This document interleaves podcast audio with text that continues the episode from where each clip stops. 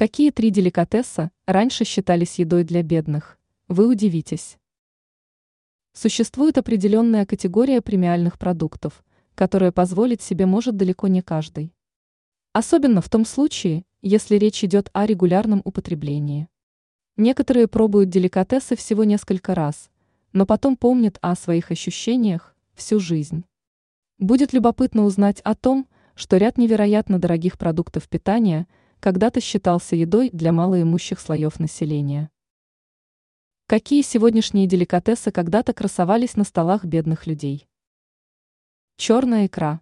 Многим трудно поверить в тот факт, что один из самых дорогих продуктов в мире когда-то считался дешевой и ничем не выдающейся пищей.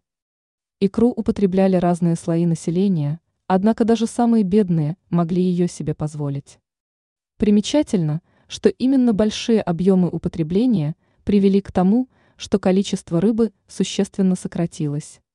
Это во многом оказало влияние на формирование стоимости. Виноградные улитки.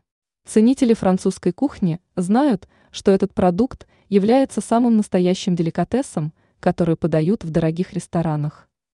Интересно будет узнать о том, что долгие годы для французских бедняков – улитки были бесплатной протеиновой добавкой к скудному рациону.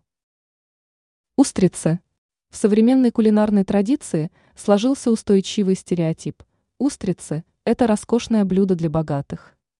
Однако раньше устрицами питались в основном малоимущие люди, которые жили в непосредственной близости к морю.